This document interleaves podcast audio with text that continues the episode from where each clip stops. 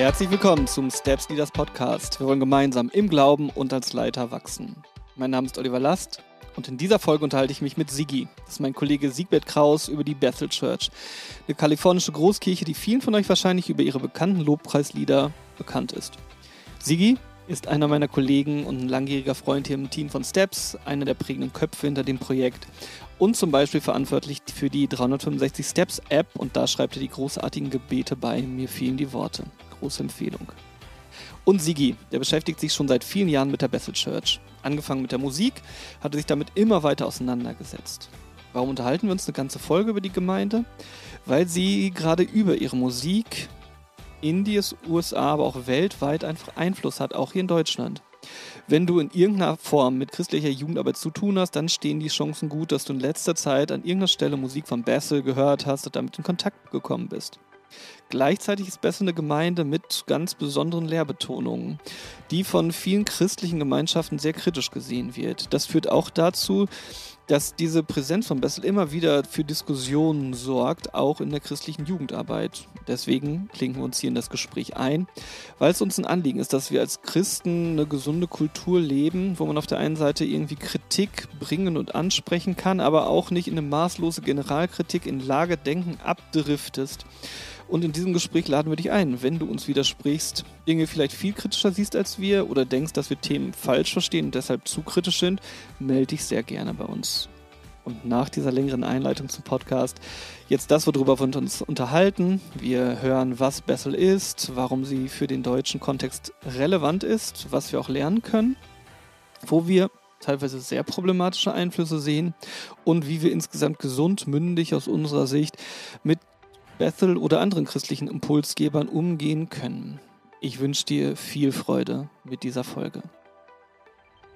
Hey Siege, schön, dass wir einen Podcast zusammen aufnehmen. Ah, wir kennen uns schon eine ganze Zeit. Du bist Teil des Steps-Teams äh, oder noch mehr, du hast Steps gemeinsam mitentwickelt und ich freue mich sehr auf dieses Gespräch, das wir zusammen haben werden. Cool, dass du am Start bist. Hey Olli, ich freue mich auch richtig, richtig krass, ähm, auch über das Thema und auch über mal mit dir hier zusammen zu sein. Das ist richtig schön. Ja, ist cool, ne? Ja, ich freue mich auch. Wir sind drauf gekommen, wir haben einen Inspirationstalk gemacht. Das machen wir als Team so einmal im Monat, nehmen uns eine Stunde Zeit, geben einen Impuls zum Thema, das uns gerade interessiert und dann reden wir da als Team drüber, machen nach einer Stunde Schluss. Und ähm, wir haben einen Inspirationstalk zum Thema Bethel gemacht. Da hat Sigi den Einstieg gegeben und ich habe gedacht, das wäre auch mal ein gutes Thema für den Podcast Schön, dass du dich Zeit nimmst, dich da so reinkniest. Und zum Start erzähl mal so kurz, was ist Bethel? Ja, Bethel ist eine eigene Gemeinde, eigene Kirche so in, in, äh, aus den USA. Die kommen aus Redding, das in Kalifornien. Haben, glaube ich, 11.000 regelmäßige Gemeindebesucher, also einen großen Einfluss auch. Sehr bekannt durch die Musik und waren bis 2006 im Assemblies of God ähm, Verband. Ähm, und äh, das ist der größte charismatische Verband weltweit, wohl einer der größten. Und äh, sind dann äh, jetzt unabhängig und äh, ja, ist eine unabhängige Gemeinde in den USA. Eine unabhängige Gemeinde in den USA, die aber Einfluss dadurch hat, dass äh, viele bekannte Lieder auch bei uns gesungen werden und einfach andere Berührungspunkte da sind. Wann, wie, wo hast du angefangen, dich mit Bethel zu beschäftigen? Ja, bei mir kam das auch echt über die Musik. Also ähm, so 2008, 2009 zum ersten Mal einen Song von ihnen gehört und zwar von Jesus Culture. Das war so die Jugendbewegung. Ähm, damals gab es. Your Love Never Fails, oder? Ich weiß nicht mehr, welcher Song das war. Kann sein, dass es der okay. war. Ja. Ähm, ich. Und dann kam so irgendwie, habe ich mich ein bisschen mehr in die, in die Szene so reingeschaut, weil bei uns gab es äh, in unserer Gegend gab es überhaupt keine charismatischen Gemeinden. Und ich wusste erstmal gar nichts damit richtig anzufangen, das äh, auch zu, be zu bewerten. Ähm, und Bethel äh, und Jesus Culture stecken halt so zusammen, weil es die, die, Jugendbewegung ist.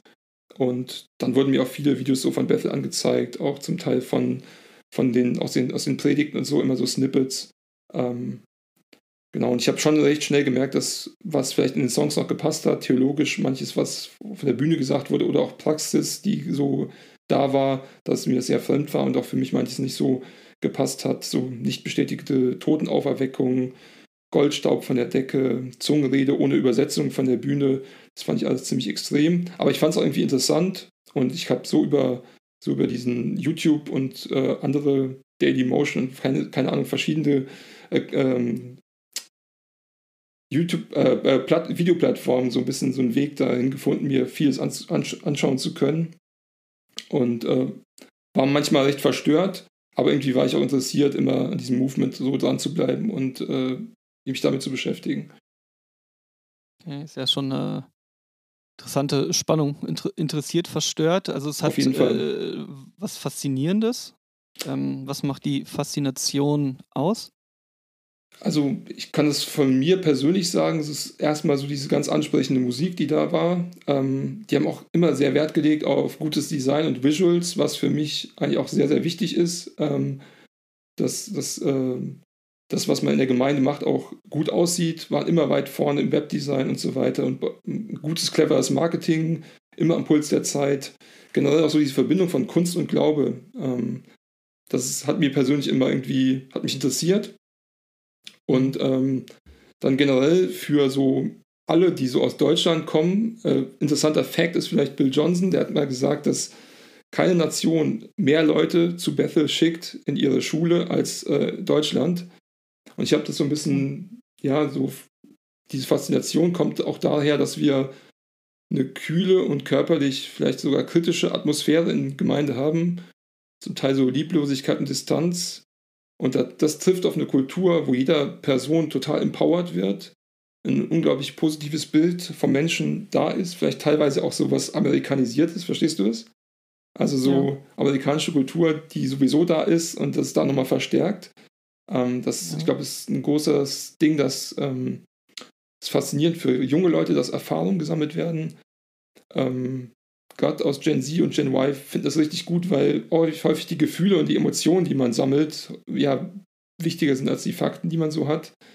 Ähm, ich glaube aber auch, dass in, beeindruckt richtig viele, wie ernst und äh, wörtlich manchmal die Bibel genommen wird. Es gibt so einen Keyvers in dem ganzen äh, Bethel Church oder ja mit allen Gemeinden, die damit so connected sind, ist äh, Johannes 14, 12, äh, wo Jesus ankündigt, dass die Menschen, die an ihn glauben, größere Werke tun, als die, die Jesus getan hat. Das finde ich schon ähm, ja, krass und beeindruckend, dass das äh, auch ganz, ganz wörtlich so genommen wird. Ähm, ist dann die Frage, was dann wirklich noch davon übrig bleibt und so. Ich glaube, du erfährst auch sehr viel Bedeutung und äh, wenn du dich engagierst und fleißig bist, wird dir auch so eine gewisse Macht zugesprochen, zum Beispiel ja irgendwie für Gott bestimmte Gebiete so einzunehmen, so ein bisschen, äh, oder da wirklich äh, Salz und Licht zu sein in einer bestimmten Region. Ähm, und so ein Ding, was ich so kritisch sehe, ist so ein bisschen, ähm, was aber auch fasziniert ist, ähm, das Ganze entspricht zu der Instant-Kultur, die wir so in der ganzen Gesellschaft auch haben. Wir wollen alles sofort. Wir wollen Dinge erleben, wir wollen sie sofort erleben. Das sind so sofortige Heilungen oder sofortige Erlebnisse mit Gott, auf die man nicht lange warten muss, auch ziemlich nice. Und da gibt es halt einiges, was man erleben kann und auch sofort erleben kann. Ähm, das ist, glaube ich, äh, faszinierend für viele Leute. Ähm, dann auch persönliche Prophetie und diese ganzen Erfahrungen und so, was damit zusammenhängt. Ich glaube, das sind so die Hauptpunkte. Ja.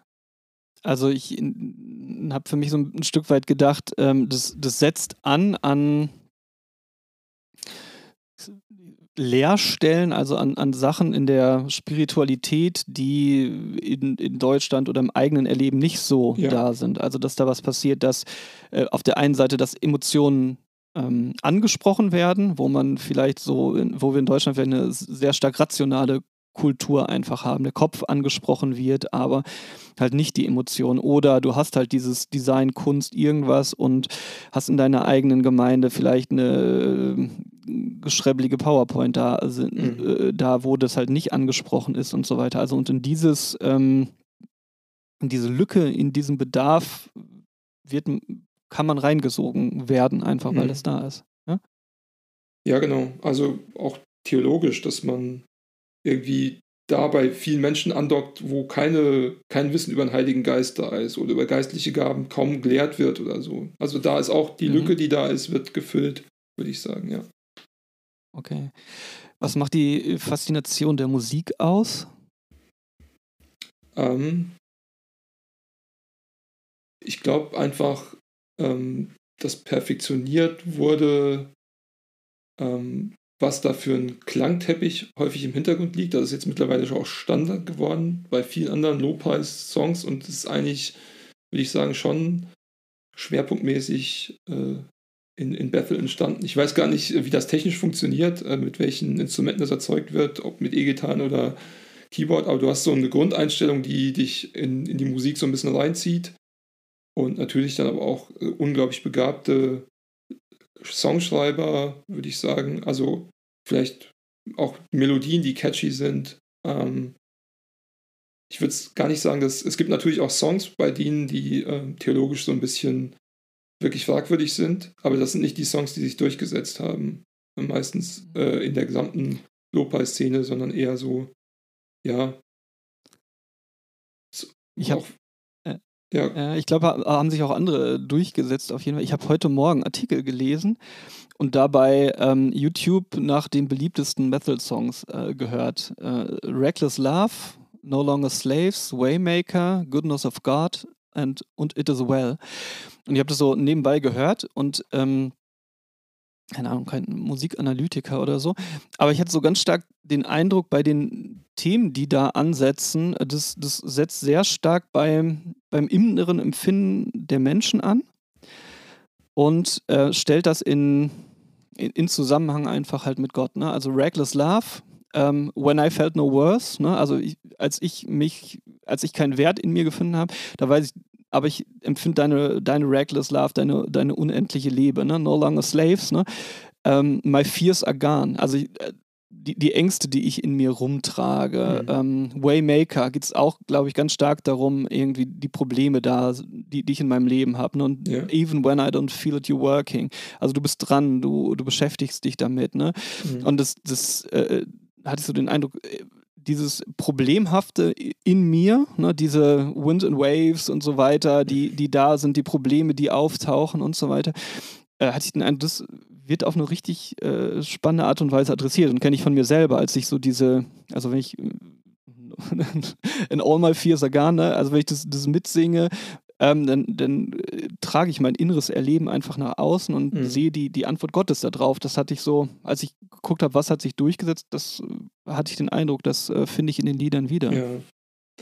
Würde ich auch bestätigen. Also bei Gott, bei No Longer Slaves, äh, I'm no longer a slave to fear, I am a child of God, diese, diese Kontraste groß aufzubauen. Ich glaube, das ist auch was, was textlich dann sehr gut gelingt und dann eben mit der entsprechenden Melodie ähm, ja, so wie auch schon immer äh, Musik in Verbindung mit dem guten Text ja zu den Klassikern oder irgendwie besonderen Sachen wurde oder so, ist es jetzt heute für die Generation ja enorm kraftvoll und, und, und wichtig, ja. ja. Wenn du dir das anschaust, wir haben jetzt von Lehrstellen gesprochen, Learnings von all dem oder hm, Gemeinde, an was du denkst, ähm, was können wir da mitnehmen? Was, was siehst du da äh, an diesen Stellen vor dir, wo, wo wir anpacken können, reingehen können oder selber zum Thema machen sollten? Ich glaube schon, dass man aus so einer Kultur, wo wir jetzt drin sind, in Deutschland, schon mehr mit, mit dem Eingreifen Gottes rechnen sollte und auch viel mehr, ähm, ja, auch um Dinge flehen und beten sollte. Ähm, und auch mit, auch wirklich auf Übernatürliches zählen sollte oder so. Ist häufig so, bei uns ist das vielleicht mal, ähm, ja, so mal ein Gebet für einen Kranken, aber dass man das erlebt, dass im Gottesdienst äh, ja auch Älteste vielleicht für eine kranke Person beten oder so oder wie auch immer, das ist halt sehr, also in unserem Gemeindekontext schon eher fremd. Es wird dann vielleicht persönlich irgendwie noch gemacht, glaube auch, dass so theologische Beschäftigungen mit Heiligen Geist und geistliche Gaben schon wichtig sind. Und natürlich ähm, dieses, diesen Punkt, der mich so angezogen hat, gute Gestaltung, äh, ansprechende Visuals, ähm, irgendwie auch beim Marketing auf, auf, auf, auf, einem, auf einem guten Stand zu sein. Ähm, ich merke das schon, dass mehr und mehr Kirchen danach ziehen ähm, oder auch Gemeinden, aber das ist schon auch was, was äh, enorm wichtig ist, denke ich. Und das ist auch was, was man gut machen kann. Verbindung von Kunst und Glaube, ähm, aber auch vielleicht mehr ja die Körperlichkeit und die Emotionen auch anzusprechen, ähm, dass man das nicht so, ja, ich weiß nicht, manchmal habe ich den Eindruck, wir, bei uns wird das ja so ein bisschen verteufelt. Oder wie würdest du das sehen? Ja, ich, ich hatte das erste, den, den Eindruck äh, oder den Gedanken, den ich jetzt in dem Moment im Kopf hatte, war sowas wie eine Übersprungshandlung irgendwie, halt an manchen Stellen. Also ich habe jetzt so an Hörer in mir einfach gedacht, wo, wo du von Körperlichkeit sprichst und ähm, die da ist und äh, ich habe viel im Kopf, da, äh, jetzt Leute, die dann sagen, oh, Körperlichkeit und gleich die Angst davor, wenn man das halt aufnimmt. Ne? Also so wie äh, in den Pendelbewegungen, ohne mhm. Vielleicht auch eine Mitte zu finden. Das, äh, ja. Da denke ich halt viel dran. Also klar, also jetzt gerade Musik und so weiter, was halt aufkommt, Emotionalität, die da ähm, aufgebauscht wird, kann natürlich, das erleben wir alle, kann was mit, mit einem machen, kann einen auch wo auch immer hinziehen, zu irgendeiner Musik, zu irgendeinem Festival, zu irgendeinem Impuls und so weiter aber ähm, dass gleichzeitig so eine, eine, eine, Rationalität an vielen Stellen einfach da ist, die die, die Emotionen einfach ja, nicht den Werk, Wert gibt, die, mhm. die sie hat. Ähm, wo eigentlich eine Ganzheitlichkeit da sein sollte, wo, ich denke jetzt an Psalmen, wo Schreien, wo Tanzen, wo irgendwas halt auch ja einfach Bestandteil irgendwie ist. Ähm, da denke ich viel dran, dass da irgendwie ungutes Pendel hin und her passiert. Überbetonung auf der ja, einen Seite, Fall. Angst davor auf der anderen Seite und so ein eher nüchternes Anschauen, dass Emotionen und Rationalität, um die beiden Punkte aufzunehmen, wichtig sind. Oder natürlich kann man irgendwie Kunst irgendwie halt übertreiben und so weiter. Und wir, man, wir können uns alle in Designs verlieren und natürlich kann das irgendwie oberflächlich sein, äh, um, um das Beispiel irgendwie aufzunehmen. Aber auf der anderen Seite ähm, das Thema ganz zu vernachlässigen. Ähm, ich, würde sagen, nicht dran zu bedenken, dass wir einen Gott haben, der Gott der Schönheit, ja, der, der die Schöpfung schön macht und ich glaube, der auch in dem einfach irgendwie Wert sieht und irgendwie da irgendwie reinzugehen. Ne? Also eine Ästhetik zu leben in der Gestaltung von, denk an, an Gottesdiensträumen oder so weiter, ne? also in der Gestaltung von Räumen, in der Gestaltung von Dingen, ja. ohne was weiß ich, in, äh, das kann ja passieren, in alle möglichen Marketing-Tricks und Sachen irgendwie reinzufallen, in manipulative Varianten irgendwie reinzugehen. Ich glaube, das ist weil ich denke an vielen an Weg der Mitte. Ne? Also diese Ästhetik zu bedenken, Manipulationsmöglichkeiten zu reflektieren, auch in Auf dem, aber nur weil ja. es das Potenzial hat. Ne? Also so wie ich Emotionen manipulieren kann, kann ich den Verstand manipulieren und äh, falsche Argumente setzen und so weiter. Wie kann ich mit Ästhetik übertreiben kann, kann ich es ganz lassen? Wie finde ich, wie finde ich da diese Wege. Also daran habe ich halt sofort gedacht.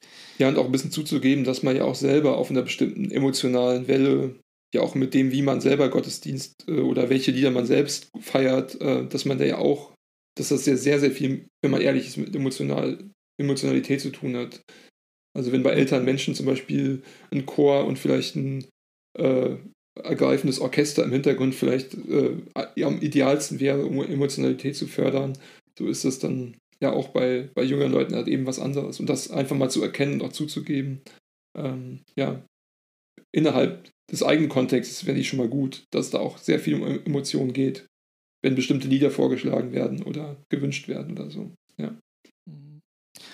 Und da äh, richtig hinzugucken ist gut und wichtig. Du, wir haben jetzt über so interessante Facetten gesprochen und das äh, vorher gesagt, es war manches interessant und manches verstörend in dem, äh, was du wahrgenommen und erlebt hast. Und so ein Buzzword, irgendwie, was du reingebracht hast, war jetzt schon so Goldstaub kannst ein bisschen in das Verstörende reingehen, was du in deiner Beschäftigung, worauf du da gestoßen bist?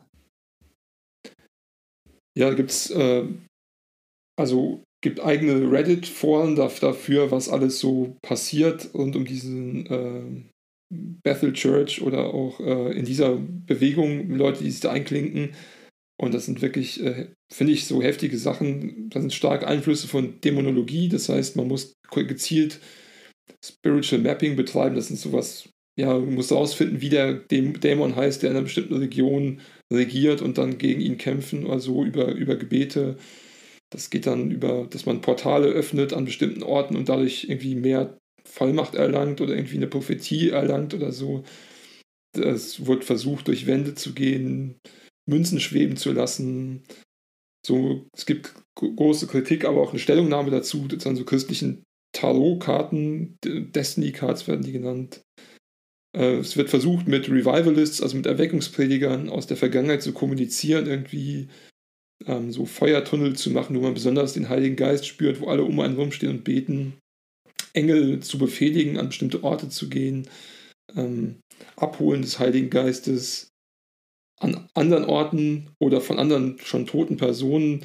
Ähm, das ist so dieses Grave Soaking oder Sucking, also sehr, sehr verrückt. Also für mich ähm, offensichtlich auch falsche Praktiken. Ähm, ja, also können wir jetzt noch weitergehen und so, aber ja, es, es, ist, es wird eigentlich nur auf diesem Level ungefähr bleiben, was dann wirklich die crazy Sachen sind. Es ist nicht so, dass alles, äh, dass da ständig nur dieses crazy Zeug passiert, das würde ich auf keinen Fall sagen, aber es sind so ein paar Auswüchse, ja, die, die immer wieder vorkommen, ja.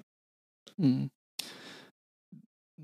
ich sag mal, normalerweise, wenn ich solche extremen Sachen von irgendwie Gemeinden höre, bin ich erstmal skeptisch. Ist das jetzt wirklich so? Oder was, was gibt es da wirklich? Findet das wirklich statt? Weil ja manche. Also erzähl mal, was ist Goldstaub? Ähm, da gibt es auch anscheinend Videoaufnahmen. Also ich habe mir ein bisschen was davon angeschaut, aber ich kann das nicht richtig verifizieren. Das kann auch niemand richtig erklären.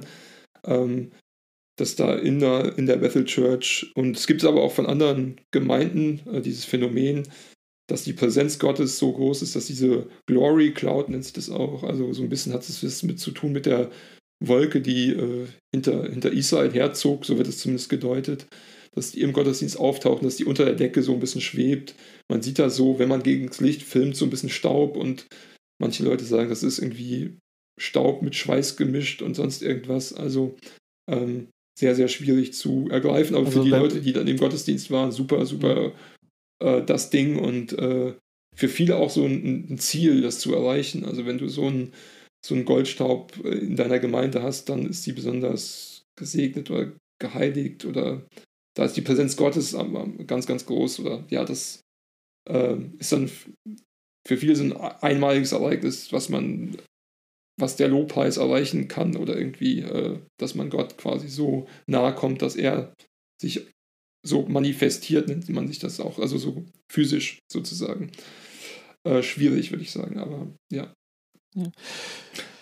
Äh, was hast du, also äh, genau, da das, äh, wenn ich mir, als ich mich damit beschäftigt habe, das ist auch wirklich nicht mein Alltagsgeschäft, äh, ja, aber das, wie beim Goldshop gibt es ja ähnliche Praktiken, wo ich den Eindruck habe, wow, also das ist weder, was ich in meiner vermeintlichen Praxis irgendwie erlebt habe, noch was ich, äh, wo ich irgendwie den Anhaltspunkt habe, das taucht biblisch irgendwo auf. Ne? Mhm. Ähm, dass da irgendwie sowas oder wie ne, diese die, die Dämonen, die zuständig sind für bestimmte äh, Gebiete oder für bestimmte, ich weiß nicht was, Berufsgruppen oder Einflusssphären oder was auch immer da ist. Ne? Also ähm, da gibt es sehr spannende Sachen, von ich denke, oh, also irgendwie sehr, sehr weit weg von dem, was ich biblisch, aber auch in meiner Praxis wahrnehme.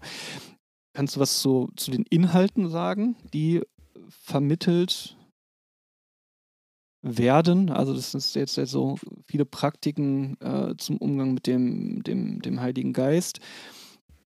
Was ist da inhaltlich? Wie viel, also oder andersrum besser nochmal gefragt, ist äh, auch einiges gelesen, das auch inhaltlich an orthodoxer Lehre ähm, einiges in Frage gestellt wird. Wie hast du dich ähm, damit beschäftigt? Ja, es gibt so typische Besonderheiten, glaube ich, innerhalb von einem, von einem Flügel der charismatischen Bewegung, äh, wo es ja auch vermehrt um diese geistliche Kriegsführung geht. Ich glaube, das ist jetzt nichts super Neues, was jetzt erst die letzten 50 Jahre aufgekommen ist, sondern es ist auch was, was schon lange existiert. Ähm, ähm, diesem, dass irgendwie gegen Dämonen wirklich gekämpft wird durch Gebet oder durch Lobpreis ähm, und dass man die auch überall bekämpfen kann. Und ich glaube, das, was auch typisch ist und was auch, also die, ich würde sagen, generell ist da viel theologisch auch noch irgendwie mit dem verbunden. Das sieht man auch bei den Songs, wo man irgendwie mitgehen kann, würde ich sagen. Mhm. Aber es, ich gehe jetzt mal nur auf die Eigenarten, Eigenarten ein, wo ich sagen würde, hey, es geht ein bisschen irgendwie in eine Richtung, wo, wo ich mich nicht damit identifizieren würde oder so. Oder was schwierig auch ist, biblisch äh, zu begründen. Ähm, das geht dann so weit, dass Krankheit und Armut in extremen Fällen auch zu so einem Problemfeld gezählt werden. Und dadurch ist so dieser Punkt auch, dass Wohlstandsevangelium irgendwie da andocken kann, dass Gott möchte, dass du aufblühst, auch finanziell erfolgreich bist und so weiter und so fort. Ähm, und dass es auch ein Teil ähm, ja, von äh, dämonischer Belastung ist, wenn man vielleicht irgendwie in einer Struktur drin ist, wo man in so einem Armutszirkel ist oder sowas.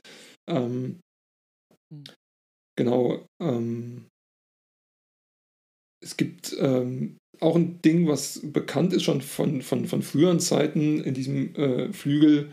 Ähm, das ist Power Evangelism, dass Menschen zum Glauben kommen, äh, indem sie Zeichen und Wunder an sich selbst erleben. Das heißt, man geht auf die Straße und verkündigt jetzt nicht zuerst vielleicht das Evangelium, sondern zeigt an Zeichen und Wundern ähm, auch auf, wie kraftvoll Gott oder äh, bei irgendeinem Nichtchristen wirken kann, wie er ihn heilt und dann äh, wird eventuell im Nachhinein noch von Jesus erzählt.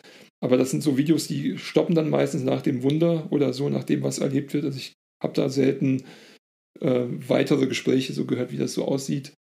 Und generell, das eine Überbetonung würde ich da sagen, da ist ähm, die an, an wie geistliche Gaben oder Zungenrede eingesetzt werden soll und wie das jeder heilen kann und jeder Wunder erleben soll, ähm, der, der an Jesus glaubt. Ähm, und wieder Johannes 14, Vers 12 als großer Key, jeder kann größere Werke tun als Jesus. Und die haben eine eigene Bibelübersetzung, also aus diesem Movement, die heißt The Passion Translation. Und da geht es nicht, ähm, dass man größere Werke tut als Jesus, wie das Original heißt, sondern da steht einfach, du wirst größere Wunder tun. Also es, es wird schon quasi interpretiert in eine bestimmte Richtung. Sehe ich auch sehr kritisch, weil eigentlich ähm, ja, bei den Werken geht es ja eigentlich darum, dass wir. Also keine, äh, keine Translation, also keine Übersetzung nee, nee, im Wesentlichen, sondern ja. auch schon eine, eine Deutung und äh, ja, ja. auf jeden Fall eine sehr große theologische Einflechtung dessen, was da, was da passiert. Und wo das Verhältnis Heiliger Geist, Heilige Schrift, wenn ich das jetzt mal so äh, nehmen darf, ähm, tja, ein, ein, großes Ungleichgewicht hat. Ne? Also wenn ich das jetzt so wahrnehme, wo Einflüsse vom Heiligen Geist, mhm. Prophetien und so weiter. Ja. Wichtiger sind als. Stärkeren, starken, ja, wichtigeren Einfluss sehr, sehr haben. wichtige Einfluss haben. Aber das ist das, was schon immer in diesem Flügel, das nennt sich, das startete 1940, Letter Rain Bewegung nannte sich das. Und dann gab es erste, zweite, dritte äh, Welle von, von der Ausgießung des Heiligen Geistes. Das war immer so in den in Zehner-Schritten. Und wir sind jetzt aktuell so in der dritten Welle, die aber jetzt anders organisiert wird. Und das ist jetzt was neu reinkommt, ist so ein, äh, ein Prinzip, äh, nennt sich Seven Mountain Mandate, ähm, dass man versucht, mit diesem Heiligen Geist das Ganze auch mehr zu strukturieren. Früher war es ein bisschen unkontrolliert, ähm, dass es darum geht, hierarchisch Kontrolle über die Gesellschaft zu gewinnen. Ähm, da werden sieben Berge oder mittlerweile sprechen die von sieben Bereichen identifiziert.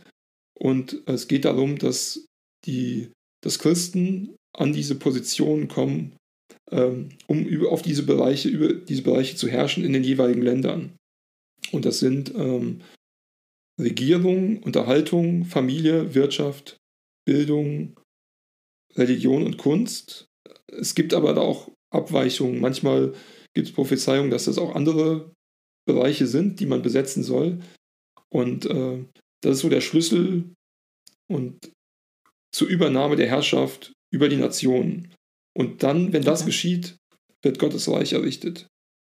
So, das ist was relativ Neues. Es ist eine Prophezeiung, die ein Peter Wagner, der als irgendwie Chefapostel zumindest identifiziert wurde von Kritikern der Bewegung, muss man sagen, irgendwie mit reingebracht wurde. Da gibt es auch ein Buch dazu, ähm, wo das, diese Theologie ein bisschen entfaltet wird oder diese, diese, diese Gedanken entfaltet wird.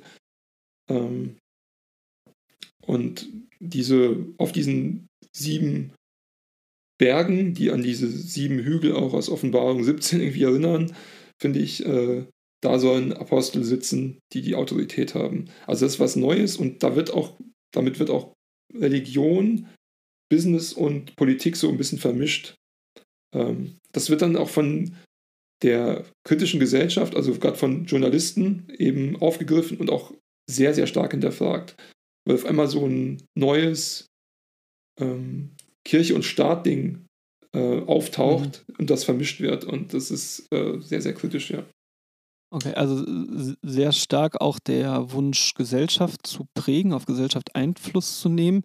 In, mhm. da, mir kommt jetzt gerade im Kopf, da äh, in, waren in dem Zusammenhang halt auch so die Trump-Prophetien und so weiter genau. äh, in, in Amerika. Also, ja, da gab es klare Prophetien auch aus der Bethel Church, dass Trump auf jeden Fall die Präsidentschaft gewinnen wird, äh, die, äh, die, also die Präsidentschaftswahl äh, ge ja. gewinnen wird.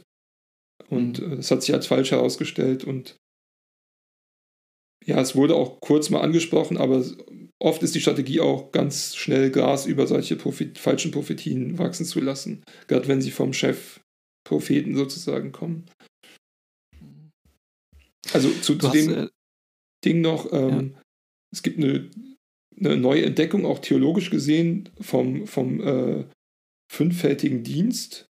Das äh, orientiert sich an Epheser 4, äh, dass es einen Apostel gibt, der alle Gaben oder ja irgendwie in, aus ähm, Epheser 4 so vereint und ähm, dass diesem Apostel dann auch ein Prophet zur Seite steht, der die Vision für die Zukunft entwirft, der da besondere Begabung hat und die Apostel kümmern sich so um die Umsetzung in diesen Netzwerken, die da sind und äh, dass die Ideen so auf die Straße kommen. Und das führt zu so einer Überbetonung von Aposteln und Propheten innerhalb einer Gemeinde, die dann so eine besondere Rolle einnehmen und auch sehr, sehr gehypt werden, würde ich sagen. Das äh, ist auch also so, was, was jetzt neu ist, sage ich mal, im Gegensatz zu, der, äh, zu dem, was eine extreme charismatischer Flügel vor 30 Jahren noch gemacht hat oder so. Apostel haben eine große Bedeutung. Ähm, Bessel ist Teil von der New Apostolic Reformation, mhm. neuen apostolischen Reformation. Was hat es damit auf sich? Ja, ich habe das ein bisschen angedeutet von dieser, von dieser geschichtlichen Entwicklung, so seit den 40ern, Latter Rain-Bewegung und dann erste, zweite, dritte Welle und wächst aktuell unheimlich schnell weltweit und es ist keine offizielle Organisation oder irgendwie eine Kirche, zu denen sich überhaupt jemand zugehörig fühlt. Und das macht es ziemlich schwierig, äh, auch darüber zu sprechen. Das Wort geht auf diesen Peter Wagner zurück, der seit 1996 so eine besondere Rolle innerhalb einer, einem Netzwerk von Aposteln innehat.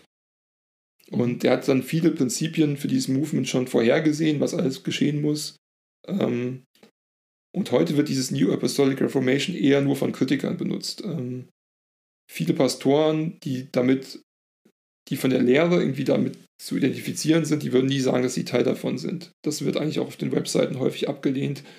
Also es, die Zuschreibung kommt von außen, von Leuten, die darüber sprechen. Ähm, aber interessanterweise, zum Beispiel Wagner sagte, dass die, das ist die größte Veränderung, Kirche zu denken seit der Reformation im 15. und 16. Jahrhundert.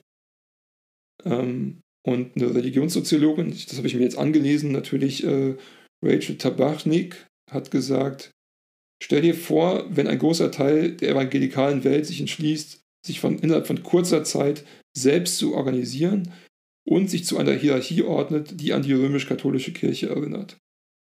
Und mehrere Religionssoziologen in den USA sagen, da steht gerade ein fünfter Arm innerhalb des Christentums. Aktuell sind das so diese großen Strömungen Protestantismus, Katholizismus und die beiden orthodoxen Strömungen, die, die da sind.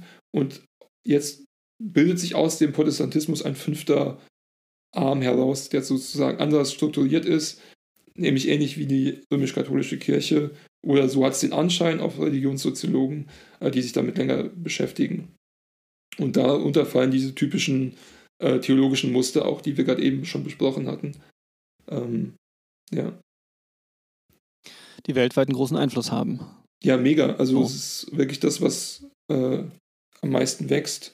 Und ich glaube, in den USA, manch werden äh, identifiziert man 66 Millionen Menschen, die damit Berührungspunkte haben mittlerweile. Mhm. Das, das, heißt nicht, dass das, äh, dass das komplett Kirchen sind, die in dem Movement sind, aber zum Beispiel die ähm, Theologie davon übernommen haben oder auch äh, sich sehr stark auf diese Musik stützen, zum Beispiel oder so in die Richtung, ja. Wenn du ähm, dir jetzt diese äh, verstörenden oder schwierigen Momente anschaust, die du erlebt hast, was, was kannst du es mal präzise nochmal formulieren, was sind Dinge, die du besonders kritisch findest, einschätzt?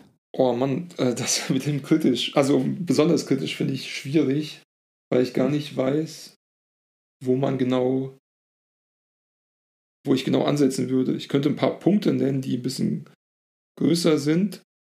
Ähm, Mach mal. Mich hat am meisten eigentlich gestört diese Machtkonzentration, dass so irgendwie ja auf bestimmten Aposteln und bestimmten Leitern, dass da so eine große so ein großer Bezug drauf liegt oder so, dass da so viel Identifikation für die Leute auch davon kommt, dass das wie so besondere Superheilige sind oder wie auch immer. Also das hat, fand ich sehr, sehr schwierig. Äh, und die Macht, die dann da auch konzentriert wird, also die Macht, die von der Bethel Church aktuell ausgeht, die überall hin äh, auf der Welt äh, Menschen eigentlich aussendet, ähm, das ist schon krass. Ähm, ich fand es in den Predigten, die ich mir angeschaut habe, häufig sehr wenig exegetisch in der Auslegung. Das heißt, es gab ein bestimmtes Mindset, mit dem man Bibel betrachtet und äh, das wurde in die Bibel reingelegt. Das habe ich schon häufiger so empfunden. Es wird auch viel kritisiert. Und was ich ein großes Problem finde, ist, dass weg vom Evangelium geht. Es gibt eigentlich viel Gesetzlichkeit in diesem Art, Glaube zu leben, in einem anderen Kleid. Ich nehme nehm gerade ein paar Punkte. So sehe und du wirst ernten. Und das gilt vor allem auch finanziell. Du wirst jetzt oder in, den, in, in, in naher Zukunft ernten. Also es wird immer sehr, sehr viel mit äh, tue und also dann wird was passieren. Bete und du wirst es bekommen. Also egal was ist. Glaube und du wirst gesund. Ähm, strecke dich nur genug aus und du wirst die Erfahrungen machen, die auch andere gemacht haben ähm, bete nur intensiv und es wird das äh, Revival geben. Das ist auch so ein Buzzword. Erweckungen werden immer als das große Ziel gesehen. Ich glaube, wir alle wollen Erweckung, da können wir uns auch gar nichts, äh, können wir uns voll anschließen. Aber es geht darum, äh, durch quasi eine, eine, Vorleistung zu gehen, damit bestimmte Sachen geschehen. Und ansonsten, ja, passiert anscheinend ja wenig oder nichts, wenn man diese Leistung gar nicht bringt. Das geht so weg von befreienden Evangelium der Gnade, meiner Meinung nach, in, in, in vielen Fällen. Ähm, ja, dann dieses Seven Mountain Mandate, boah, sehe ich sehr kritisch. Generell, wenn irgendwie das bekannt wird, dass es so eine Strategie gibt, da ist die Politik ja auch super offen für. Also wenn die mitbekommen, dass da 50 Millionen Leute vielleicht dran hängen oder so oder damit in Berührung kommen, dann greift ja auch Politik schnell nach so einem Arm. Und die Vermischung von Politik und Glaube sehe ich sehr kritisch auch. Also ähm, mhm. da gibt es noch viele kleinere Sachen, dieser, dieser, obwohl das eigentlich auch was, ja, dass Gott so verfügbar wird durch dieses, durch diese Gesetzlichkeit, ähm, dass gedacht wird, wir sind schon jetzt vollkommen wie Gott und wir sollen wieder mehr schauen als glauben. Ähm, es gibt da so Gebete, die einfach auf der Webseite stehen. Ähm, die lauten dann so: Überall, wo ich hingehe, entsteht eine Zone der perfekten Gesundheit. Das ist dann so ein Ausruf, mhm. äh, weil ich ja quasi Gott in mir habe und Gott ja nicht das Kranke möchte, dann das, da bekommt man so ein falsches Deswegen, Weltbild, finde ich. Ja. Ja, falsches Weltbild und weswegen, also ich sag mal, ein Berührungspunkt, den ich äh, mit, ich sag mal, pfingstlich geprägten Leuten einfach auch habe, ist ja diese große Enttäuschung dann, wenn man es halt nicht erlebt. Also mhm. wenn die Zone der perfekten Gesundheit halt bei einem selber nicht mhm. eintritt und die Heilung nicht erfolgt und die Lebensverbesserung nicht mehr da ist. Und das ist echt schwierig. Ich hatte, also als ich, als du das jetzt auch nochmal erzählt hast, habe ich auch gedacht, und eine, eine, eine Herausforderung, die ich halt sehr stark erlebe, sind ja viele so sag mal, nebenbiblische starke Erkenntnisse, mhm. ne? also die, die da auftauchen, wie, wie Dinge passieren, also wie mit dieser, was du beschrieben hast, die Monologie, äh, die da sind, die ja einfach ein zentrales äh, Gewicht bekommen und vielleicht auch manche, also in, in Spannung auf jeden Fall stehen oder aushebeln, manche biblischen Lehren, die einfach da sind, oder? Ja, auf jeden Fall. Also ein Punkt, den, den ich gerade eben noch vergessen habe, ähm, dass immer da, wo in diesem Bethel-Dunstkreis, da ist auch Leute, die wirklich zum Wohlstandsevangelium gehören, Prosperity Gospel und so, sind nicht weit und wieder quasi auch mit Geld oder der Segen von Gott versprochen wird, wenn man quasi genug Geld abgibt oder so. Diese Korrelation, die immer, also die Kausalität wird eigentlich äh, aufgestellt, dass es immer ganz eng zusammenhängt. Das heißt, wenn du der Kirche ganz viel gibst, dann wird Gott dich auch ganz viel finanziell segnen oder so. Diese Sachen sind immer wieder da drin. Und zum Beispiel, es gibt auch äh, unter diesen Gebeten, da soll man Buße tun von Armut und Kleinmut und Neid. Äh, bei Neid bin ich dabei, aber bei Armut finde ich schon sehr, sehr schwierig, das Menschen irgendwie ja, mitzugeben, gerade die vielleicht in finanziellen Nöten sind. Und ja, das sind viele, viele kritische Punkte, würde ich einfach sagen. Ich habe nicht mal alles genannt jetzt, da gibt es noch einige mehr. Aber wir haben ja auch ein bisschen Zeitdruck, äh, glaube ich, oder? Ach, kein Druck. Reden, haben ja einen Podcast, können ja irgendwann austeuern, wenn wir wollen. Sag mal, welchen äh, Einfluss von Bethel nimmst du in Deutschland wahr, Sigi? Das ist jetzt viel über Amerika gesprochen. Wir ja. haben den musikalischen Einfluss äh, mhm. durch die Lieder, die auch bei uns gesungen werden. Sonst so? Ja, ich glaube, was ganz wichtig ist, was mir, das, dass es schon ein Teil einer Bewegung ist, die schon lange existiert eigentlich. Es gab schon immer ziemlich viele, auch charismatische Gemeinden bei uns in Deutschland, die Teil auch dieser dritten charismatischen Welle aus den späten 80er oder 90er Jahren irgendwie waren. Und das sind auch Gemeinden, die Bethel auch vermutlich auch sehr positiv bewerten, weil eben die Grundtheologie außer diesen strategischen, also es gibt eine strategische Neuausrichtung, Seven Mountain Mandate und äh, neue Strukturierung über fünffältigen Dienst und so weiter. Aber die, die, die Praxen, also die, die ähm, geistliche Praxis, die gelebt wurde, ist auch sehr, sehr verwandt damit. Und dieser Einfluss war schon immer eigentlich in vielen Gemeinden da, wird aber jetzt mit einer neuen Marke vielleicht, die sich auch ja einfach eben auch sehr, sehr gut äh, vermarktet, verbunden. Und es kommen jetzt einfach immer mehr äh, große Events, die regelmäßig stattfinden, wie zum Beispiel Awakening Europe, die, ich glaube, 2015 in, in, Nürnberg gestartet ist. Ähm, oder auch so Organisationen wie Europe Shall Be Saved oder Empowered gibt es so eine große Zusammenschluss von vielen Aposteln aus dieser Szene, die jeweils ja sehr, sehr viel Macht auch besitzt über viele Millionen Gläubige insgesamt. Ähm, das, das kommt jetzt schon so sukzessive in Deutschland an, die letzten acht Jahre oder neun Jahre, wie ich das beobachte. Und ähm, ja, es ist auch teilweise so, dass über, über Jüngerschaftsschulen extrem viel gemacht wird. Also es gibt, äh, ich glaube mittlerweile, ich kann die leider konnte ich mich nicht mit der Theologie von einzelnen Jüngerschaftsschulen beschäftigen, also in der Vorbereitung. Aber ich würde jetzt schon sagen, dass es zehn Jüngerschaftsschulen, die so nach einem Bethel äh, School of Supernatural Ministry, das ist die Schule in, in Bethel, wo man eben diese ähm, in diese Gaben von Gott ja rein lernt, sozusagen, oder gelehrt wird, das auch auszudrücken, die nach diesem Prinzip einfach in, in Deutschland Schulen bauen und dann auch ähm, die auch die Theologie mitbringen und auch Menschen aus verschiedensten Denominationen eigentlich da einladen, äh, die auf Instagram werben, die auf Social Media insgesamt wahrscheinlich werben, um so Menschen auch ähm, ja, dafür zu erreichen. Und dass aktuell auch ja, so Influencer genutzt werden in Deutschland, ist meine Beobachtung einfach, die gezielt angesprochen werden, zu diesen Schulen zu kommen und dort äh, ja diese besonderen Erfahrungen vielleicht auch zu machen und äh, eben mit diesem Vorbildcharakter dann auch zu ihren Followern zu kommen und so. Ähm, insgesamt würde ich sagen, im Süden ist ein größerer Einfluss wie im Norden. Ähm, ja, ganz bekannt ist, dass eine der größten FEGs in Deutschland im Süden, die G5, seit Januar jetzt irgendwie nicht mehr zum FEG-Bund gehört, sondern Awakening Church heißt und eigentlich äh, Bethel geprägt ist, würde ich jetzt sagen, oder geprägt werden soll.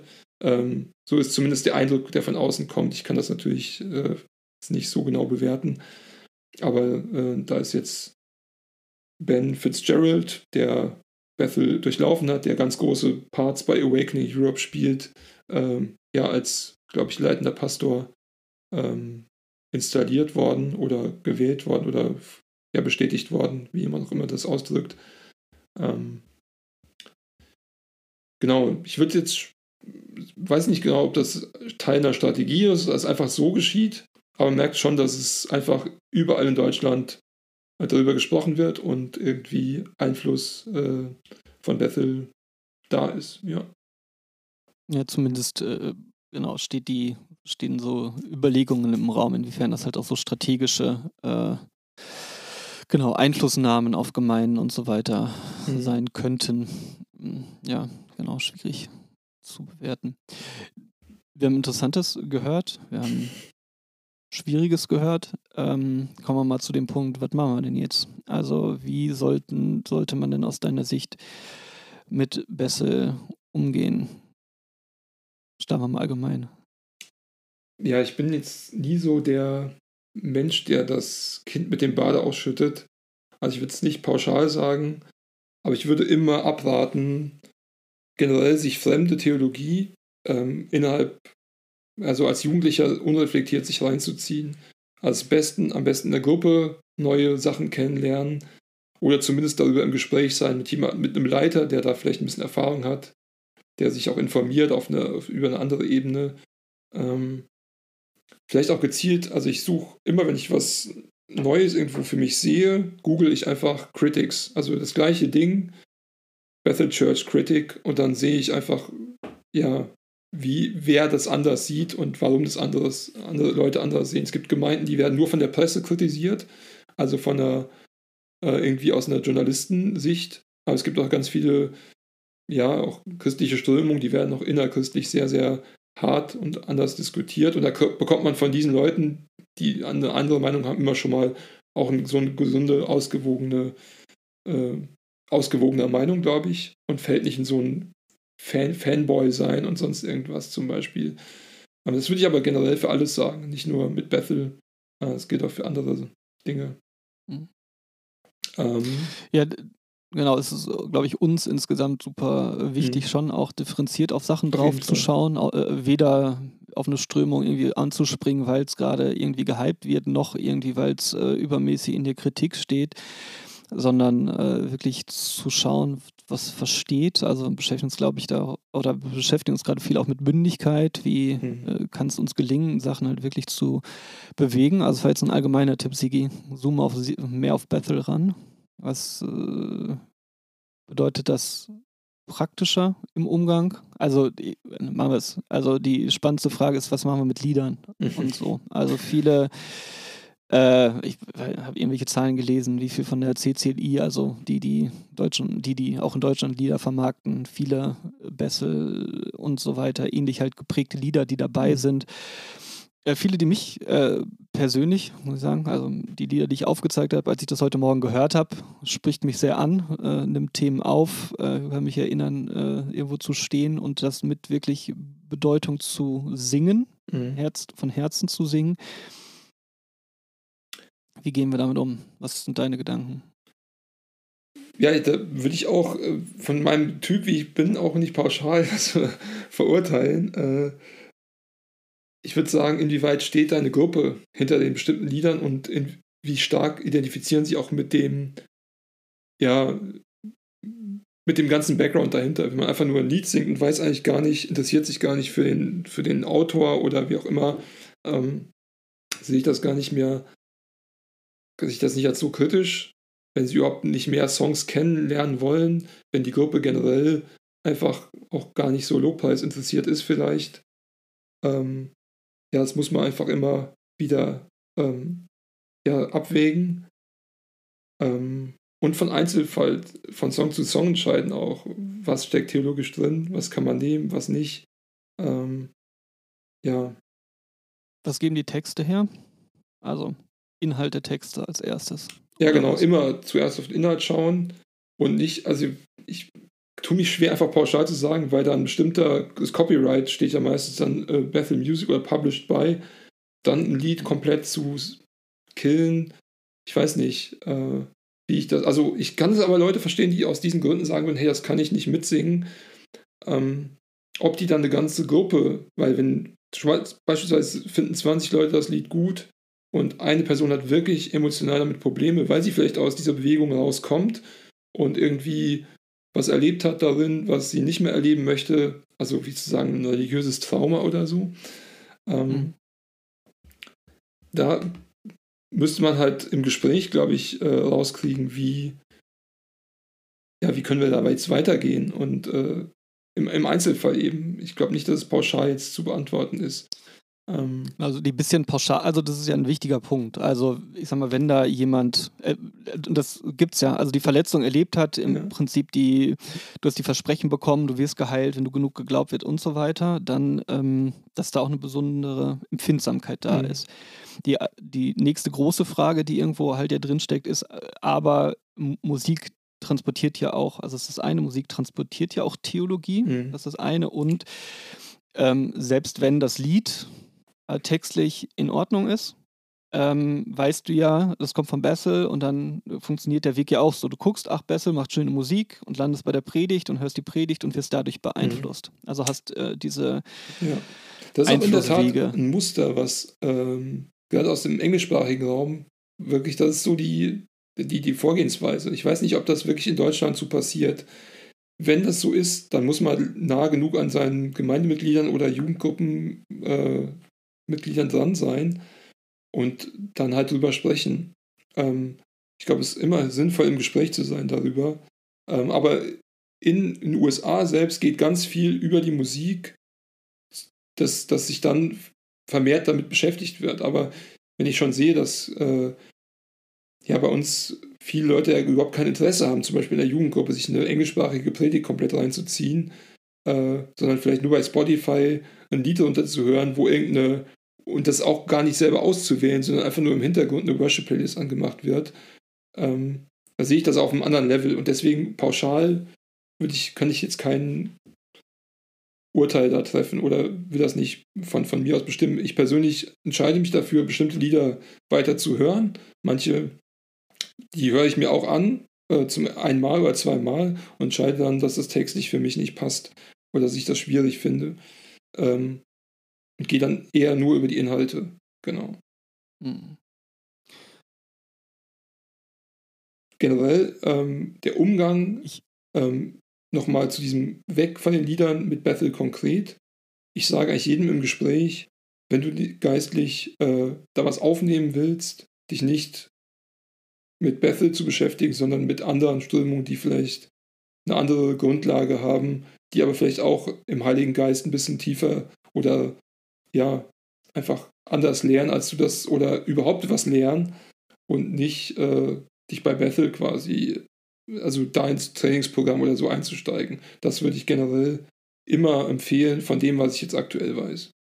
Es sei denn, es sind halt Leute, die sich mit der, äh, mit der Theologie dahinter beschäftigen wollen, um auch ein bisschen mehr mündig und sprachfähig darüber zu werden. Das ist eine andere Schiene. Aber wenn jetzt jemand wirklich geistlich äh, weiterkommen möchte und äh, Erfahrungen sammeln möchte, würde ich nicht sagen, dass Bethel eine gute Adresse ist. Deutliche Worte. Äh, ich, will, ich bohre noch an einer anderen Stelle nochmal zurück. Warum bist du nicht der Typ oder nicht der Überzeugung, dass du sagst, ähm, wir haben jetzt über diese Einflüsse gesprochen, auch über diese Möglichkeit. Du hörst das Lied, du kriegst den Content mit und lässt dich dadurch beeinflussen. Warum äh, an der Stelle sagst du nicht, hey komm, deswegen lass uns äh, die Lieder komplett aus dem Repertoire nehmen? Ähm, wenn ich diesen Maßstab eben an andere Sachen anlege, ähm, wenn ich nachbohre, wo stecken bestimmte Autoren oder was auch immer dahinter, äh, die hinter den Songs stehen oder Songschreiber, ähm, dann lande ich häufig bei auch Verfehlungen bei Menschen, die vielleicht irgendwas nicht so sehen, wie meine Gemeinde das vielleicht sieht oder so. Und es wird schwierig dann, äh, es wird mühsam, irgendwie frei oder gerne Lieder zu singen, finde ich. Also wenn du, wenn du vom Inhalt wegschaust auf den Inhaltsschreiber, dann wird es immer äh, dann bekommt alles ein Geschmäckle, finde ich, so ein bisschen. Es bekommt alles irgendwie eine Last, es sei denn, du willst nicht genau hinschauen. Also, bestes Beispiel, ich habe mich jetzt mit äh, ähm, It is Well with My Soul, also Wenn Friede mit Gott auf Deutsch beschäftigt, mit dem Urheber des Songs. Ich kann mich mit nichts von diesem Menschen, wenn ich mich genauer damit beschäftige, richtig identifizieren, was der quasi auch an Auswüchsen von sich gegeben hat und wie er bestimmte Praxis, also ging, ging auch in eine ähnliche Richtung, Totenauferweckung und so weiter und so fort. Ähm, mhm. Ja, also da, da, das setzt mich sehr, sehr unter so einen geistigen Druck, alles irgendwie perfekt zu machen, wenn der Inhalt nicht mehr so das vorrangige Ding ist. Und dann würde ich sagen, es ist einfacher, nur auf den Inhalt zu schauen und äh, dann frei äh, das vor Gott singen zu können. Ich weiß nicht, wir haben, ich glaube schon, dass Gott uns da die Freiheit zu gibt, wenn das äh, gesund ist, was wir dort singen oder irgendwie dem entspricht, was wir in der Bibel auch finden. Wie siehst du das Thema denn? Äh, äh, tatsächlich an der Stelle spannender, als ich gedacht habe, bevor wir den Podcast aufnehmen. Okay. Ähm, ein bisschen, äh, bisschen mehr. Also wir, wir teilen ja auch als Team den Grundsatz, wir nehmen den Inhalt und den prüfen wir und der muss entsprechen, wobei man beim Inhalt an manchen Stellen ja auch wirklich sagen muss, dass man den äh, in mehrere Richtungen manchmal singen kann oder auch füllen kann. Ne? Also ja. ich habe jetzt so Waymaker zum Beispiel im Kopf, ja, You are Miracle Worker. Ne? ähm, ist ja tatsächlich auch, mit welcher Brille ich den ja, singe, irgendwie Fall. sehr unterschiedlich. Also ob, äh, wenn ich sehr ich, intensiv bin und mit Miracle Worker singe oder ich kann auch singen, dass Gott ein Wundertour ist. Ja? Kurz Sorry? dazu. Ähm, genau das habe ich auch gemerkt. Ich habe ganz, ich habe, als ich noch nicht so viel Reflexionsvermögen da auf dieses Ganze hatte, da habe ich ganz viele Lieder, glaube ich, gefeiert, weil ich eine ganz andere, ein ganz anderes biblisches Bild eigentlich von den ganzen Sachen hatte, als die, die die, Lieder selbst geschrieben haben. Also Gott, es gibt ja schon viele äh, Lieder, die auch irgendwie so eine Art äh, geistliche Kampfführung irgendwie so ein bisschen drin haben. Und die, die habe ich eigentlich nie entdeckt, weil ich die, das Prinzip dahinter gar nicht kenne. Also, ja. ja. Genau, also das war die Frage. Also A, ähm, genau, Prinzip eigentlich, komme ich her, habe ich gelernt, stehe ich zu, der Inhalt zuerst. Ähm, dann ist halt immer die Frage, also schon, für mich gehört zum mündigen Befähigen auch zu gucken, wer steht dahinter und Strömungen zu identifizieren, mhm. ähm, um, um einfach zu wissen, was passiert. Und da ist halt auch gut in der Bewertung, finde ich, dann nochmal irgendwie halt reinzugehen. Ich, ich glaube, das war so ein ICF-Worship-Lied, ne, äh, wo, wo drin war, da, da habe ich das mal gemerkt, I can feel the Earth is trembling oder so die, mhm. die Erde erzittert und irgendwie, was ich jetzt so nehmen kann, wie ich möchte, aber ich sag mal mit dem Hintergrund, aus dem das kommt, der auch schon einfach bestimmte Implikationen einfach drin sind und Theologien drin sind, wo wir äh, uns zum Beispiel entschieden haben, hey, das nehmen wir aus der Setlist irgendwie raus. Also da, ähm, das ist tatsächlich auch die Praxis ähm, unseres Vorgehens, meines Vorgehens, irgendwie mhm. für die ich stehe, zu sagen, der Inhalt zuerst. Ähm, aber äh, gleichzeitig dann auch mit dem Blick zu reflektieren, was ist das für eine Bewegung, was stecken da auch für Konzepte hinter. Da habe ich so als zweites irgendwie in der äh, Bewertung und tatsächlich versuchen, selber mündig zu werden und anderen Leuten zu helfen, einen, einen mündigen, eine mündige Bewertung einfach darauf einzugehen. Deswegen, äh, jetzt nochmal, du fragst, also fand ich spannender als äh, vorher nach meiner Beschäftigung, mhm. weil ich schon den Eindruck habe, dass äh, da etliche dicke Punkte im, im Hintergrund stehen, sowohl irgendwie theologisch, und das war für mich wirklich, waren für mich wirklich so diese Punkte, sag mal, von wo Prophetie äh, schon und Apostelamt zum Beispiel schon sehr erhoben sind und schon sehr in Spannung mit der Bibel an sich stehen an der Stelle und tatsächlich auch manche Praktiken, wo ich einfach denke, da die ausgelebt Wohlstandsevangelium, da bin ich halt auch wirklich, äh, bin ich auch wirklich raus und äh, da sehe ich ähm, schon was. Also äh, spannend, drauf guckend. Wir haben jetzt viel darüber gesprochen. Also wir machen den Podcast ja auch, um darüber ein bisschen zu informieren, was mhm. da passiert. Ähm, nicht nur Mitarbeiter und Mitarbeiterinnen hier hören das ganze Ding. Ähm, wie sollte man mit Jugendlichen umgehen, dieses Thema einfach zu besprechen, das zum Thema machen, wie, wie mhm. stark, wie nicht. Hm? Ja, ist ja auch schwierig. Wir hatten ja die Frage aus dem Team auch raus bei uns. Ähm, soll man quasi Leute darauf aufmerksam machen, die gar nichts davon wissen? ähm, und ich würde schon sagen, wenn dir das als, als, als Herzenanliegen, wenn du es erkennst, hey, das ist jetzt echt wichtig, wenn du Jugendliche hast, die sich wirklich gar nicht in diesem Universum bewegen, die einfach auch ganz frei die Lieder singen können und überhaupt sich nicht damit beschäftigen. Das, das gibt es ja wirklich auch viel. Da würde ich jetzt nicht das Thema als Nummer eins auf, auf, auf irgendeine Agenda setzen oder so. Aber schon auch im persönlichen Gespräch immer informieren oder wenn Fragen aufkommen, sofort da, da dran zu sein. Oder vielleicht auch zu sagen, hey, den Song, den du bei äh, auf irgendeinem Event kennengelernt hast, den singen wir jetzt hier nicht aus dem und dem Grund. Also auch so ein bisschen zu sagen, hey, das sind so äh, ein paar Pfeiler, die wir setzen. Ähm, und wenn es dann soweit ist, äh, dass du erkennst, hey, hier sind viele davon angesprochen, hier ziehen sich Leute ähm, wirklich äh, regelmäßig äh, Influencer rein, die damit connected sind oder so.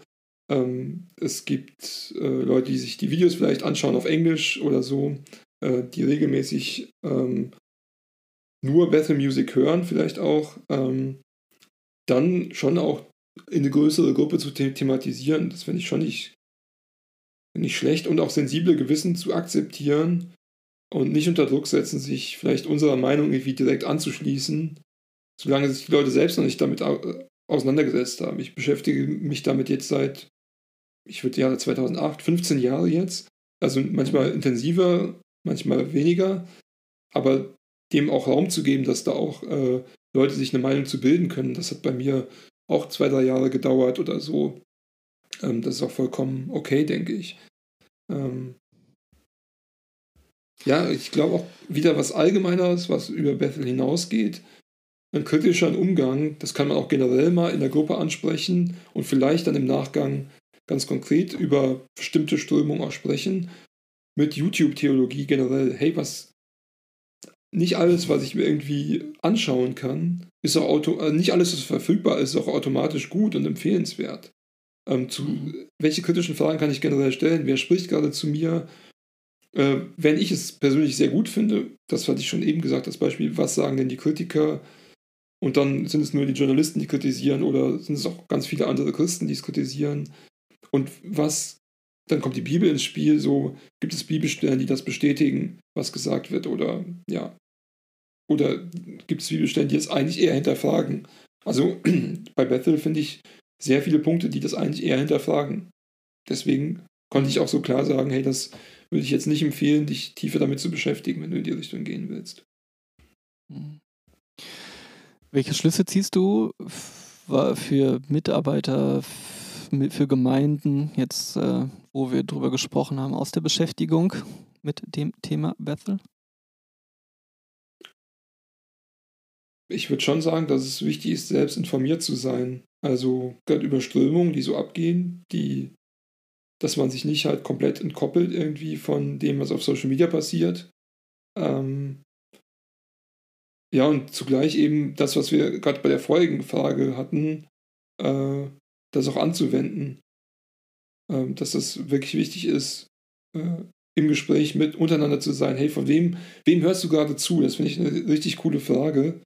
Ähm, ja, relevanter als je wahrscheinlich jetzt gerade. Ne? Ja, also, also wer, wem erlaubst du, zu deinem Herzen wirklich zu sprechen? Mm. Das regelmäßig zu fragen, das ist super, super wertvoll und wichtig. Und äh, das ist auch ja, wirklich als, einfach eine große Veränderung, ne? dass, äh, dass da einfach ganz, auch ganz un, in einer Gruppe, innerhalb einer Gruppe ganz unterschiedliche Stimmen einfach aufeinander prallen können, ne? wo mhm. die die Einflussfaktoren sind, wo es, was weiß ich, früher ohne diese, früher damals, ne? also wo nur noch die Kassetten weitergereicht worden sind, dann äh, wusste man auch, welche Kassetten zirkulieren und so weiter, mhm. aber jetzt ein Klick von ganz unterschiedlichen Briefen ja, entfernt. Du kannst heute einfach Bücher von Bill Johnson einfach alle suchen. Früher kamst du in deiner, je nachdem in welcher Region du warst, manchmal gar nicht da dran oder hast überhaupt keinen Horizont gehabt, diese Bücher zu lesen. Äh, ja. So, pass auf, wir landen und sag mir, ist ja schon ein bisschen komisch, ne, über andere Gemeinden, Bessel und was auch immer zu, zu urteilen. Mhm. Wir haben ja selber genug äh, Herausforderungen sowohl im eigenen Leben als auch in eigenen gemeindlichen Umfeldern und so weiter. Mhm. Äh, sag mal, wie geht's denn dir damit jetzt oder was sind deine Gedanken dazu? Also ich finde es total herausfordernd, weil einerseits ist mir wichtig, dass man Kritik ansprechen soll, die man sieht, aber ohne alles schlecht zu machen, ohne irgendwie ein Hater zu sein und immer in dieses Thema Mündigkeit zu kommen.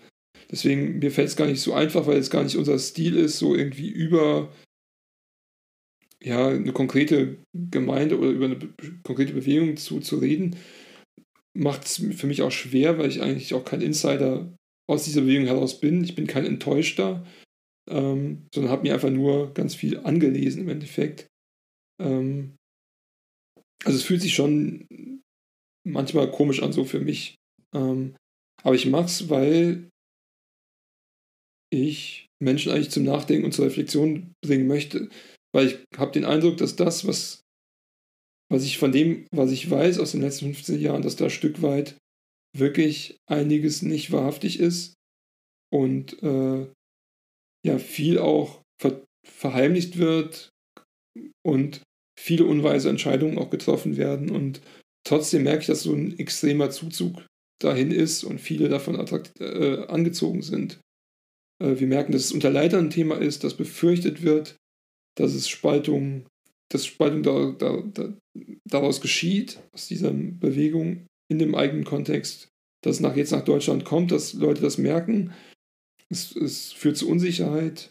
Ähm, und ich glaube, vor allem das Wort von Leitern aus dem englischsprachigen Raum, wir machen es, weil sie sagen, das wird ein Erdrutsch sein in eurem eigenen, ja, so wie wir das erlebt haben bei uns, sobald das quasi in der Sprache Deutsch quasi komplett verfügbar ist, theologisch, wird es zu einer Art Erdrutsch in der evangelikalen Welt führen. Ich erinnere an die Zitate nochmal, dass es quasi wie so ein fünfter Arm ist, der in Sekunden, also Quatsch, in, in sehr, sehr kurzer Zeit einfach jetzt aktuell äh, ge gebildet wird im, im, im Christentum weltweit. Das finde ich halt richtig krass.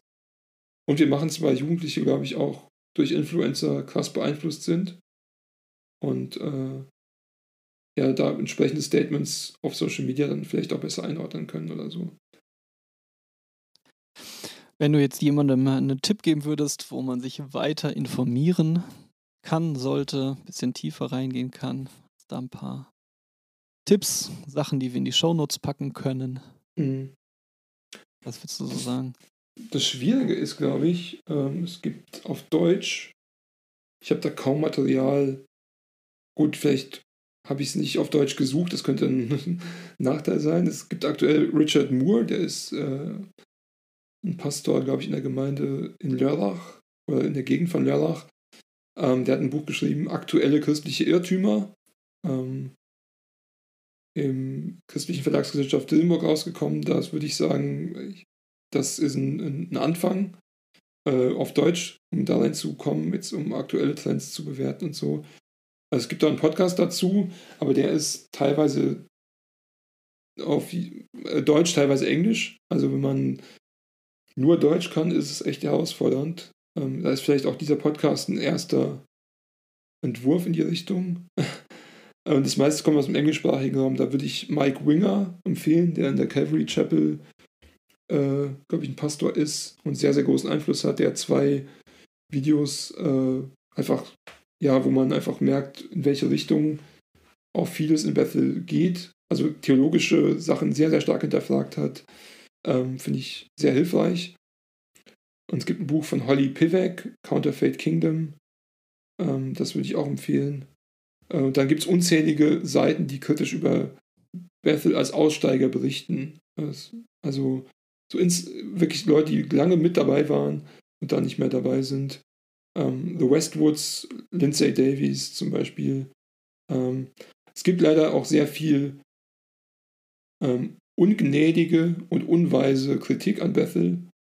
Ähm, da gibt es auch einige Accounts, die ich jetzt empfehlen könnte, aber das äh, findet man, glaube ich, selbst schnell heraus, wo die sind. Ähm, will die Leute eigentlich nicht darauf leiten, dass man so nur so Bashing-Zeug hat und nur so, ja, das auch in einer sehr, sehr harten Art und Weise ähm, angreift und beleidigt und wie auch immer. Und äh, da Witze draus macht und da auch nicht mit so einem guten christlichen Geist, finde ich, dran geht, ja. Ja, lass das machen. Wir stellen entwurzelt aktuelle christliche Irrtümer, so heißt das Buch von Moore und andere Sachen einfach in die Shownotes rein. Zum Schluss meine Abschlussfrage für den Podcast an, auch an dich, Sigi nachdem wir jetzt miteinander gesprochen haben, ein Tipp, ein Wunsch, ein Herzensanliegen an junge Leiter und junge Leiterinnen nach diesem Gespräch. Was liegt dir gerade auf dem Herzen, was du noch mitgeben möchtest? Ich glaube, ich würde in diese Mündigkeitsrichtung gehen. Mach dir ein Bild von dem, was geschieht in der christlichen Welt und stelle Aussagen von dem, was du siehst, biblischen Aussagen gegenüber. Das ist so der Punkt. Und schütte nicht sofort immer als Abwehrreflex komplett, blend das nicht alles komplett aus und brandmarke das als falsch, sondern ja, in, in mach dich irgendwie auf, auf, auf eine Suche nach dem, was wirklich äh, Kern von biblischer Lehre ist. Das ist das, das Ding, was unheimlich wichtig ist, denke ich. Danke dir, dass du das an vielen Stellen machst, versuchst dich zu orientieren. Wir sind da ja auch alle Suchende, auch voll offen für jetzt Leute, die das hören. Das kann ich mir nur vorstellen. Also Leute, die die dieser Kritik jetzt einfach zu, zu wenig hat, zu wenig deutlich sind. Auf der anderen Seite Leute, die mit Bessel einfach verbunden sind, das jetzt hören. Nehmt auch gerne diesen Kontakt mit uns auf und lasst uns da auch weiter irgendwie in die ein oder andere Richtung Lernende sein. Dank dir, Sigi, dass du den Stand, von dem du, was du beurteilt hast, uns da jetzt mit reingenommen hast. Danke für deinen dein Herzschlag, für deinen Ausblick, deine Weisheit tatsächlich an dieser Stelle, deine Einsicht auch in diese Entwicklungsströmung, die schätze ich sehr. Vielen Dank. Das war meine Unterhaltung mit Sigi Kraus über Bethel und ihre Musik. Wir hoffen, das Gespräch war für dich konstruktiv und hilfreich. Sigi hat im Podcast auf das Buch Entwurzelt aktuelle christliche Irrtümer von Richard Moore hingewiesen. Wenn dich das interessiert, findest du die Infos dazu wie immer in den Show Notes. Uns ist völlig klar, dass es Christen geben wird, für die so eine Kritik im Podcast-Format einen unangenehmen Beigeschmack hat.